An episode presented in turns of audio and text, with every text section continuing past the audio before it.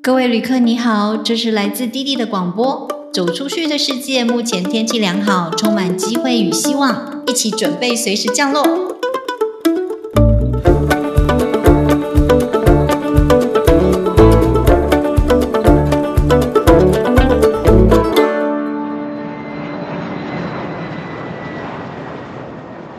嘿，大家好，今天我邀请到的是 Jean Pickup 挑品创办人静玲。那到底 Jean 从哪里走出去呢？我们一起来听听看。Hello，Jean。Hello，大家好，我是 PKP 挑品的创办人张静玲，你们都可以叫我 Jean 就可以喽。那我知道 Jean 在前几年的时候，我们在读书的时候，你就很勇敢的抛下总编辑的角色，但是却勇敢的创业。那在推广有序时尚，是什么样的契机让你有这么大胆、这么有勇气？OK，好，每个人都会有想做的事情，那每一件事情你要重新开始，都是有它的困难点，所以觉得跟年龄无关。我一直都觉得跟年龄无关，虽然说这个世界上的运转还是有所谓的年龄歧视，可是我基本上我是从很小的时候开始，我就根本不在意别人的目光，我只做我自己想做的事情，而且我一旦决定之后，我就会一直往前冲。以一般现在的创业大概都是三十岁上下，可是我创业的时候我已经是四十几岁了。对，所以确实是在多数人来看待，然后四十几岁出来创业，好像要承担的风险很大。那我是在二零一五年的十一月的时候离开我的最后一份工作啊。所谓的最后一份，当然我现在还是有在工作。我所谓最后一份工作是指说我是是雇佣的性质，就是去帮别人上班，就当高阶经理人。那我离职的时候，实际上就是一本时尚杂志的总编辑。其实我离开之后，我并没有马上创业。那中间这段期间，其实呃也有呃不同的媒体的老板们有来找过我。其中一个老板呢，听了我想要做的事情呢，他就看着我说：“Jean，你在做那个什么小事业？你应该跟着我做大事业才对。”另外一个老板呢，他就跟我讲说：“你几岁啦？那么还在做梦啊？你早就该。”过了做梦的年龄了，即使是他们是如此这样讲哦，还是没有就是阻挠我想要做我想要做的事情。那我想要做的事情，事实上还是一样，就是在时尚产业链哦，去做出跟环境永续相关的一些项目。我一直都认为，时尚是一个制造梦想、带来美好生活的，可是实际上并不然。所以我当时就在思考说，诶，我可不可以？来改变这件事情呢？当然，很多人讲说啊，你原本就在职场，你就用透过你既有的工作范畴或你既有的职位，是不是可以来做，就可以来推动这件事情？可是事实并不然哦，因为其实呃，当我有这样子的想法，其实那距今应该也有七八年了。所以那个时候，其实在讲永续时尚的时候，呃，没有人在论述太多。那即使是我在时尚产业当总编辑。你知道我们什么时候会讲吗？就是每一年的四月四二二那个世界地球日，对我就只有那那个时候做了一个专题哦，所以其实当时就有在思考这件事情，就会发现到说，还是在我原本的呃职场上面要来推动所谓的永续时尚，其实是有其困难度的。可是我实在是很想要改变这件事情。那我觉得要改变世界之前，我觉得你应该先改变自己。所以这才是我后来决定，就是在我原本的职场没有办法推动这件事情的时候，我就思考说，那我可不可以靠自身的力量，哦，去去尝试看看，最后才把工作辞掉。所以我后来就是在二零一六年的时候，差不多是七八月的时候，创立了这家公司 PKP 挑品这个平台。那我们就开始推动。永续时尚。那其实一开始的时候，我们策办的是呃零废弃时尚快闪店。那当时应该也算是，那已经是六年前了。那个时候我们公司的第一场活动，那我也是从那个时候开始去推动所谓的永续时尚。那是六年前了，因为那时候在推动的时候，很多人都没有听过什么叫做零废弃时尚，所以其实我就是透过快闪店的方式，然后透过去整合。串联很多的台湾的呃永续时尚品牌一起来共同来，那我们就是一个策展单位，所以我们是从二零一六年那个八月那一场活动开始的，一直持续到现在这样子。那当然中间也历经了转型啊什么，而且你知道这样听起来就是其实我已经创业到今年大概是要第六年了。前面三年才刚起步，也就是说，就才在推动永续时尚，因为多数人都不知道什么叫永续时尚。接下来很快速的，我们就遇到了所谓的全球大封锁，所以其实我们也也是非常非常的无奈。所以其实差不多在二零二零年的时候，我们本来一开始是一个推动平台嘛，我们就开始去思考说，因为当时我们推动平台就是举办实体活动，那或者是我们有时候会协助一些呃时尚品牌。时尚产业的一些品牌，帮他们去策划一些他们的记者会或者是 VIP 的活动，所以我们基本上就是以那种实体的专案型来作为我们公司的一个营运模式嘛。那你们也知道，就是三年前疫情大爆发之后，全部都停摆了。对，怎么办？所以我们在二零二零年就决定要转型。那转型的方式，其实我们就决定要推出自营商品。那自营商品。你说有比较好吗？也没有比较好，反而压力更大，因为我们就变成是呃，我们自己来生产产品。那当然，我们生产的产品还是以跟呃环境永续有关系。对，所以我们推完推动就开始在二零二零年，就是第一支商品叫做零零裤，我们是使用台湾纺织厂的库存布，然后制作了女性内裤，然后再用废弃布包装，哦，透过全家便利商店，然后寄给我们的消费者。那所以这在二零二零年的时候，我们第一支产品，也就是我们公司呃决定开始做转型。可是，并不是只说我们就不不从此就从此就不办呃所谓的零废弃快闪店。事实上，我们还是持续有在办。我依然还是在时尚产业链工作，因为这个是我所热爱的一个产业。只是随着年龄增长，然后再来随着就刚刚跟跟大家说明的说，大家也知道，就是时尚产业就是被大家就指定为是一个。污染源，然后，所以我一直希望可以让大家可以看到时尚产业它美好的那一面，所以这个是我的目标。所以你从小到大都是很有理想的一个人吗？我不能说我有理想，而是我从小到大我就很清楚知道自己要做什么。嗯，我十岁。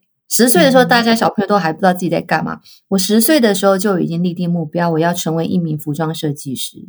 所以我在二十岁那一年，我出去了美国念书，我们念了服装设计。回来台湾之后，我就做了服装设计师。然后我就心里想的就达到你的目标。对，应该是说。呃，有些人讲说我是属于比较早熟，我自己没有觉得我早熟，应该是说我是比较早期就很清楚知道自己想要做什么事情。那我一旦决定这是我想要的，我就会一直往前行，我会达到我想要的目标或结果，我才会停下来。我觉得“往前行”这三个字对你来说是个很重要的中心思想，诶心理素质吧，我觉得像上次我们那天聊天，你也是告诉我，不管怎么样，左转右转，就是要一直往前走。事实上是你根本不可能回头啊，没有回头这件事情，任何一个人都不能回头，因为时间就是向前走，不是吗？但是有时候我们就会卡在那边啊，想了一下呀，或者是回顾一下过去，你有犹豫，你可以短暂停留，可是这个停留的时间，当然我我觉得是会随着年龄。然后，因为过去的经验值，所以我觉得我的短暂暂留的时间越来越短了。嗯，所以就是可能甚至到现在，可能已经是用秒速吧。哇，还好不是光速。对，光速就不行，我已经不过光速可以练成这个光速也不错啦，真的是成仙了。现在就是我的短暂停留，真的大概就是秒数了，就是不太会让自己停留在原地里面太久，不会。我就会一直往前，因为原地踏步，其实，嗯，你不前进，你也无法后退。那你停留在原地的时候，其实你永远看不到到底接下来会发生什么事情。所以你应该往前走，不是吗？你往前走，你才会知道接下来会发生什么事情。那你才会知道接下来你应该要怎么做。嗯，原地踏步，你永远不知道你下一步要怎么做。更不可能往回走，对对，绝对是不可能往回走的。相信我，哦，没有往回走这件事情。很多人都说我可以后退，没有后退这件事，前进就前进的，前进的表示后面的东西早就已经被改变了。所以你怎么会期待你后退之后这些事情还是会维持原样呢？不可能，嗯，因为你已经前进了。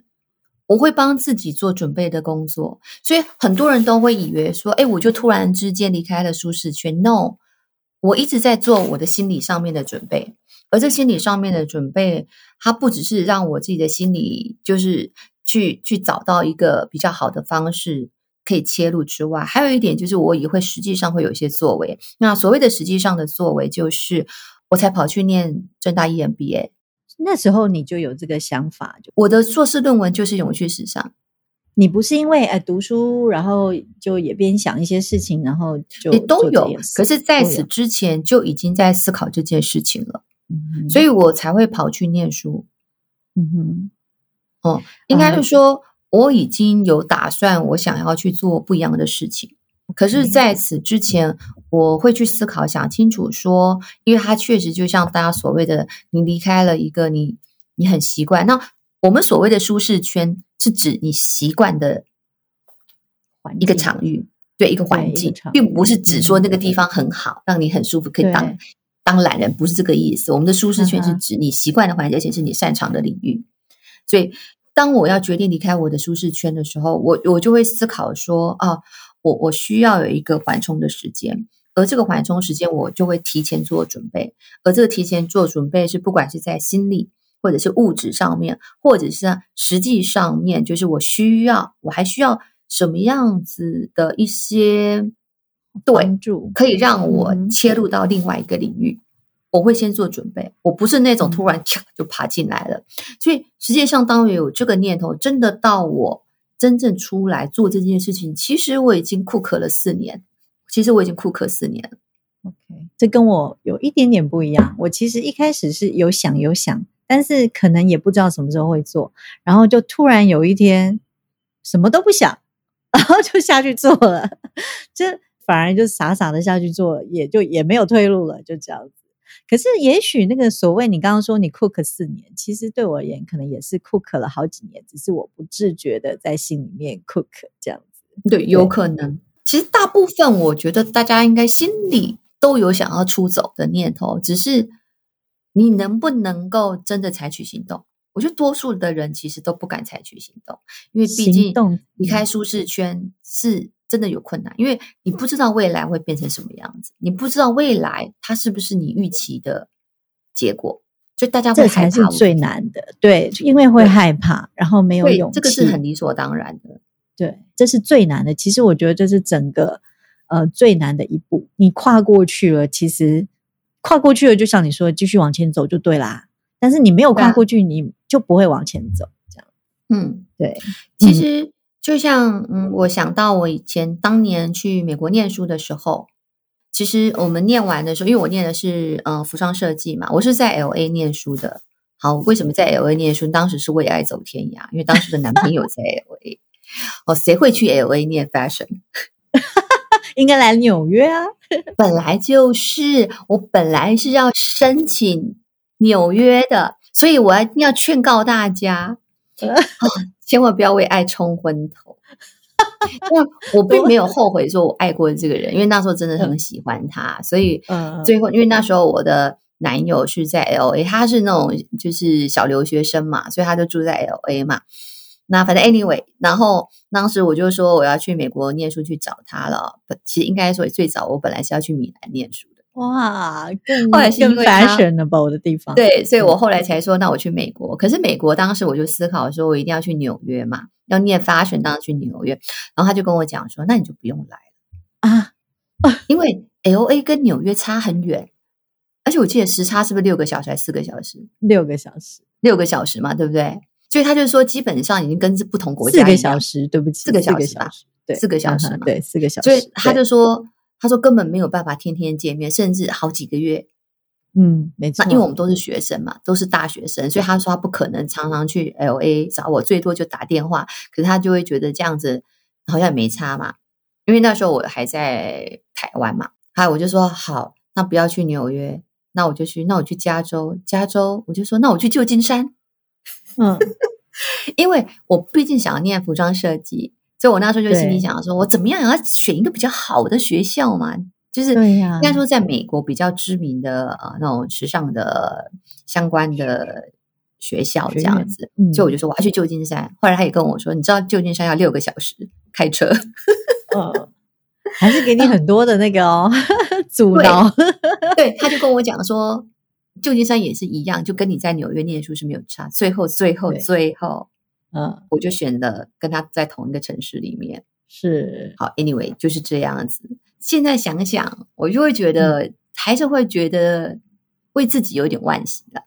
嗯嗯嗯，就是我可能当时为了爱，所以我选择嗯了一个不是我真正想要完成的。对所以你我我所以你是在鼓励我。们大家还是要忠于自己，做一些对我，我觉得即使是爱情很重要，可是我觉得没有一件事情比你自己更重要。你一定要先懂得爱自己，你才有先能力去爱别人。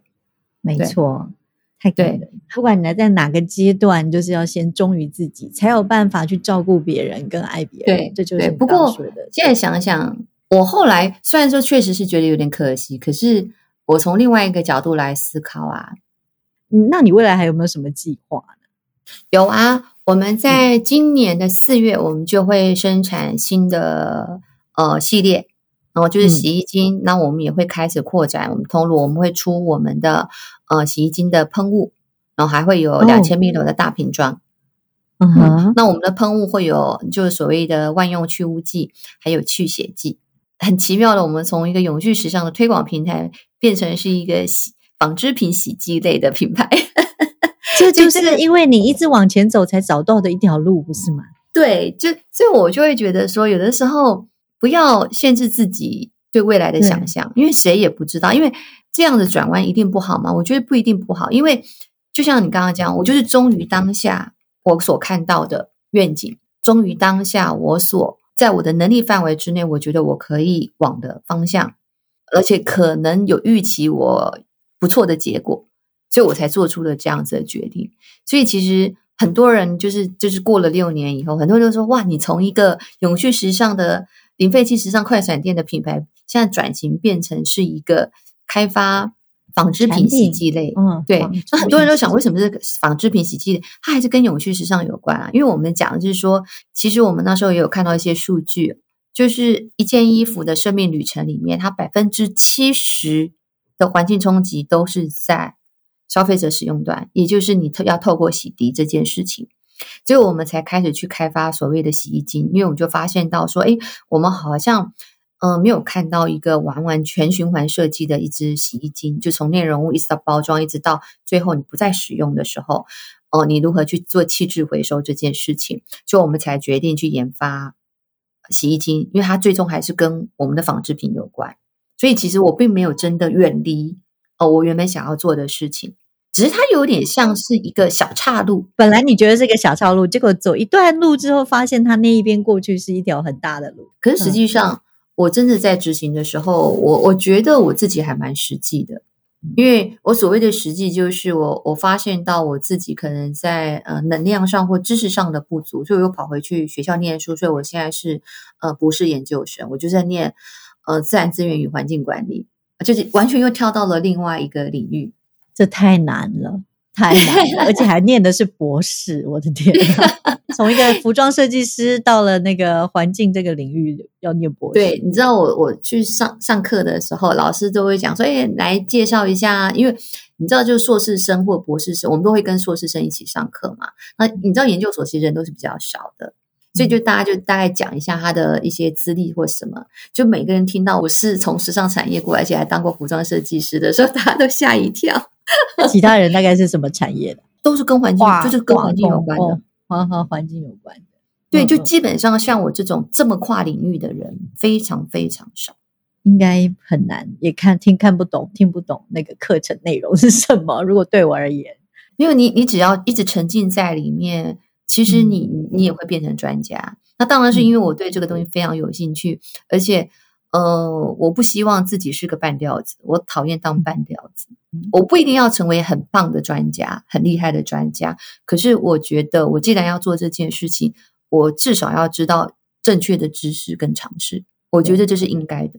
其实一开始的时候，我决定跨出这个领域的时候，就走到环境这一块的时候，其实我记得我在这一年之内，我大概听了不管收费或免费，我大概听了六十场的讲座跟论坛吧，一年。然后我听完了之后，我大概知道大家都在讲什么，可是我觉得还是没有一个脉络，所以我当时才决定说，我可能要回学校，因为我觉得学校还是更有系统性的在做教学。那其实中间这个过程当中，也有朋友跟我建议，音乐跟环境永续相关的一些课程，或者讲循环经济，其实欧洲现在比较多相关的课程。可是，嗯，因为我已经出来创业，再加上我其实也有小孩有家庭，所以我根本不可能再选择出国念书，又不是像二十几岁的时候，当时我就才去思考说，如果在不能出国去。去受教那种更专业、进一步的知识的时候，我我才去思考说，那或许我就是在国内寻找一下，看看有没有适合的。要不然，其实当时我是真的还蛮想出国念书的，真的。对，而且我还真的就要抛家弃子了。对，可是后来想想，怎么可能呢？所以，那我结论叫做出国要趁早，因为一旦你开始进入职场，其实你会放不掉，你会放不掉。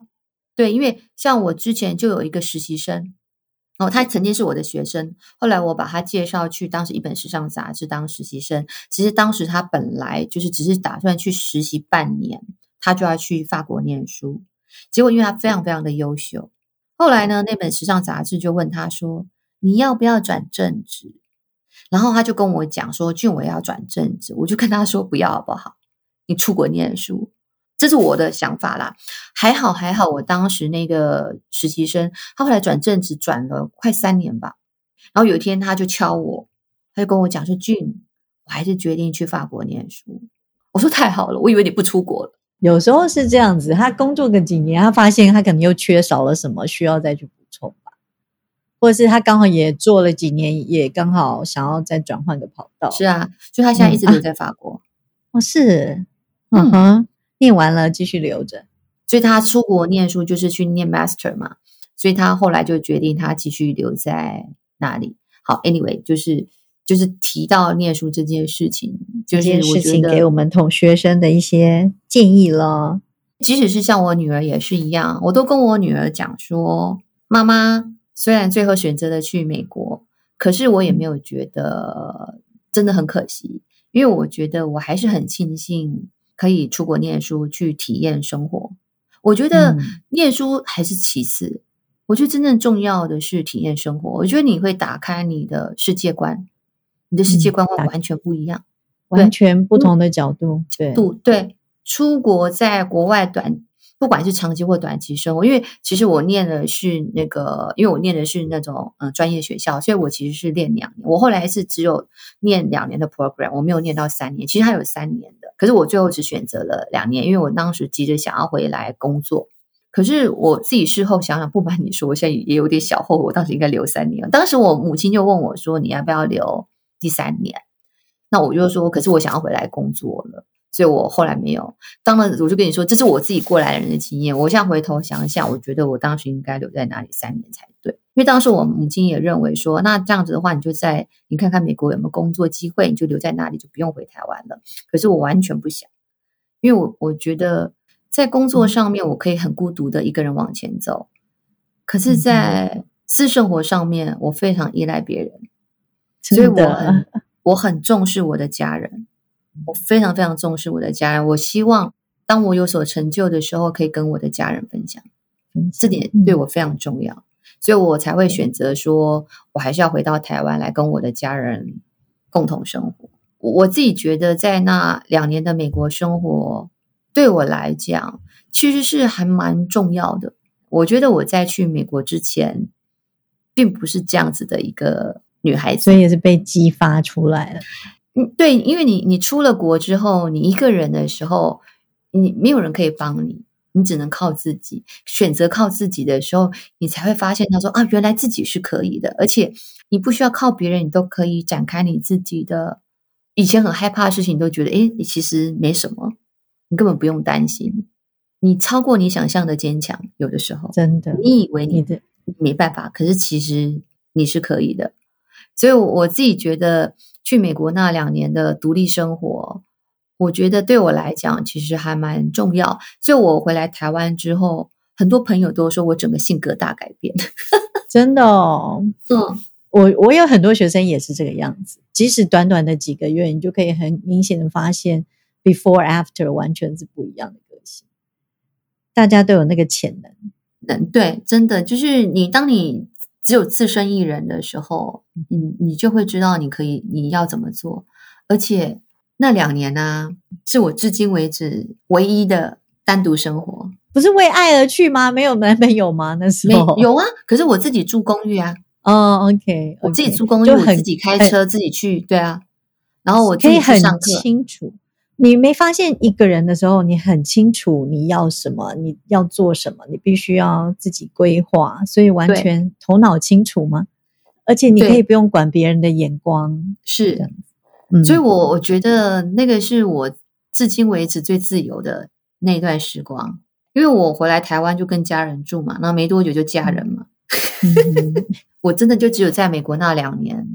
有自己一个人生活过自己的生活，对对对，所以我我其实就一直觉得哇，好怀念那两年，怀念对对对，就是我觉得哇，那个真的是完完全全的自由，对你晚上几点睡觉都可以。很多同学会去做 dorm，就是宿舍嘛，那我也不要，我就自己一个人出来租 apartment，而且我是住的是那种单人的 apartment。嗯，那所以呃，我们还是讲到你的。创业这一段，你你觉得这一趟的创业之旅啊，对你有没有最大的改变或影响是什么？最大的改变跟影响啊，因为还没有走到最后，所以我也不太清楚说到到底我我会改变到什么样子。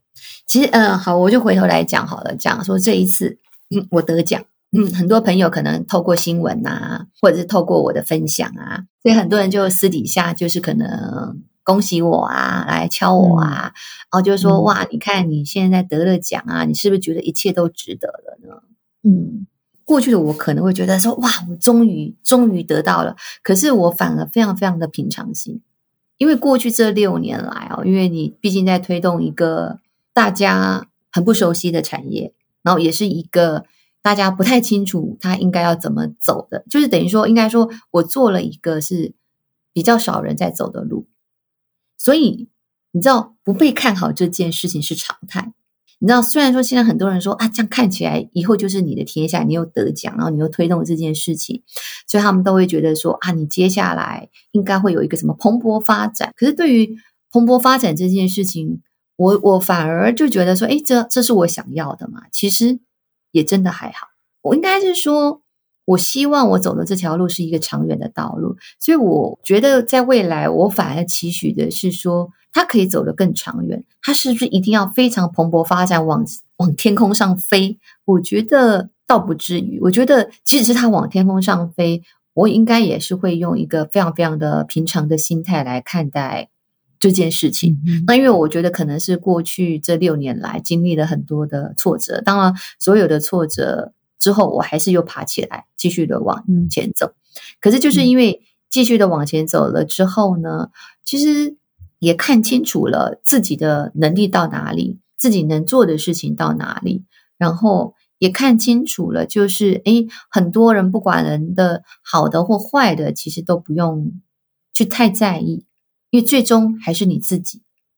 因为最终你还是得看你自己能走多远，嗯，所以其实这次的得奖，你说有没有？我当然还是很高兴，只是就是诶，嗯，就是诶，很很谢谢，就是设计研究院很谢谢大家的肯定。可是接下来就是会，我还是会按照我的 tempo 继续往前行，它并不会因此而。改变我的任何的计划，其实比较不会，就是现在比较不会有那种很大起大落的心态。那还有一点就是，我我个人觉得，我创业这六年来，我觉得不能说云淡风轻哦，可是确实对于很多的一些事情，我就比较不会有这么多的情绪，或者比较不容易被别人说一句什么，然后就打击我。然后，或者是说说一句让我非常非常的沮丧，嗯，我我觉得我现在就是在心态上面应该这样讲，某些人会讲说，这叫心理素质比较强。呃，这个个点对你来说改变，就是看得到他的不一样。对，我觉得是心理素质吧。虽然说我本来就是不太在意别人，只是你说虽然不在意别人，可是心里还是会难过嘛。可是现在就是哦，就这样子，就哦，原来如此，嗯，哦，听过就过了，飞过。对对对对，就是就是就是刚刚讲了，就是我的短暂停留的时间越来越短，可能真的快到光速了，真的是磨练的。一直磨，一直磨，磨到已经心智坚强这样子，而且自己调试的也很好。还有没有什么想要跟我们分享的？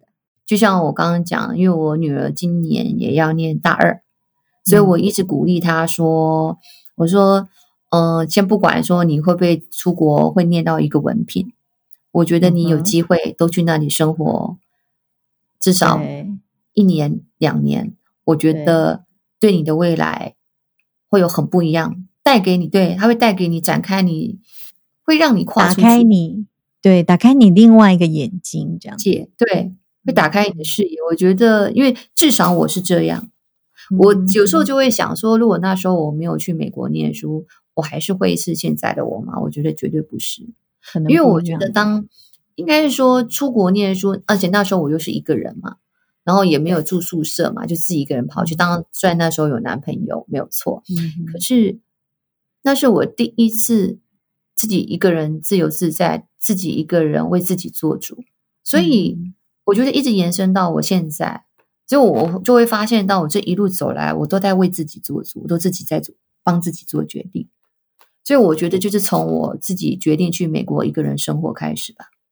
从那时候训练到练习自己一个人，到对练习自己就是会自己一个人，嗯，对，就是自己一个人去面对所有的困境。当然也，你还是会，并不是只说你一定要这么坚强，你还是会去寻找慰藉或什么的。可是自始至终，你会发现到，不管是你要出走，不管你要做出任何决定，不管你要爬起来，自始至终，你都是得靠自己的意志。自己，即使是有人扶你。可是，如果你的意志不够坚挺，人家也扶你扶不起来，真的，你的还是会脚软。非常的励志，非常的振奋一下，振奋大家的心情。好，谢谢谢谢君。那我们今天就聊到这儿吧。